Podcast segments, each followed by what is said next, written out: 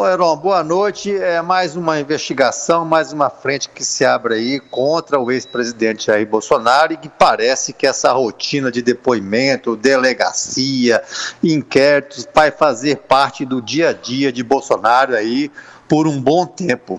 É, essa intimação de hoje se refere àquele diálogo entre oito e nove empresários, conhecido há uns dois anos, em que é, se falava abertamente aí é, de uma conspiração golpista através dos grupos de conversa instantânea.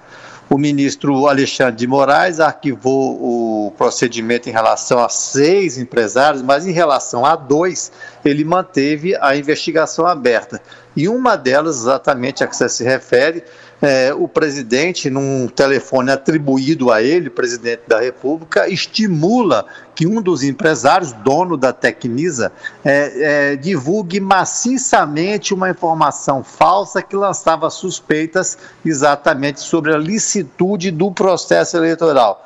Bem, mas isso era apenas mais uma frente, viu, Heron? Porque as coisas vão se acumulando aqui em Brasília nas investigações, porque também a cada dia que se passa saem novas é, notícias sobre ah, as impropriedades, as ilegalidades na venda das joias e também agora se abre aí um novo flanco em que Bolsonaro, mais uma vez, é intimado a depor. Weller Diniz.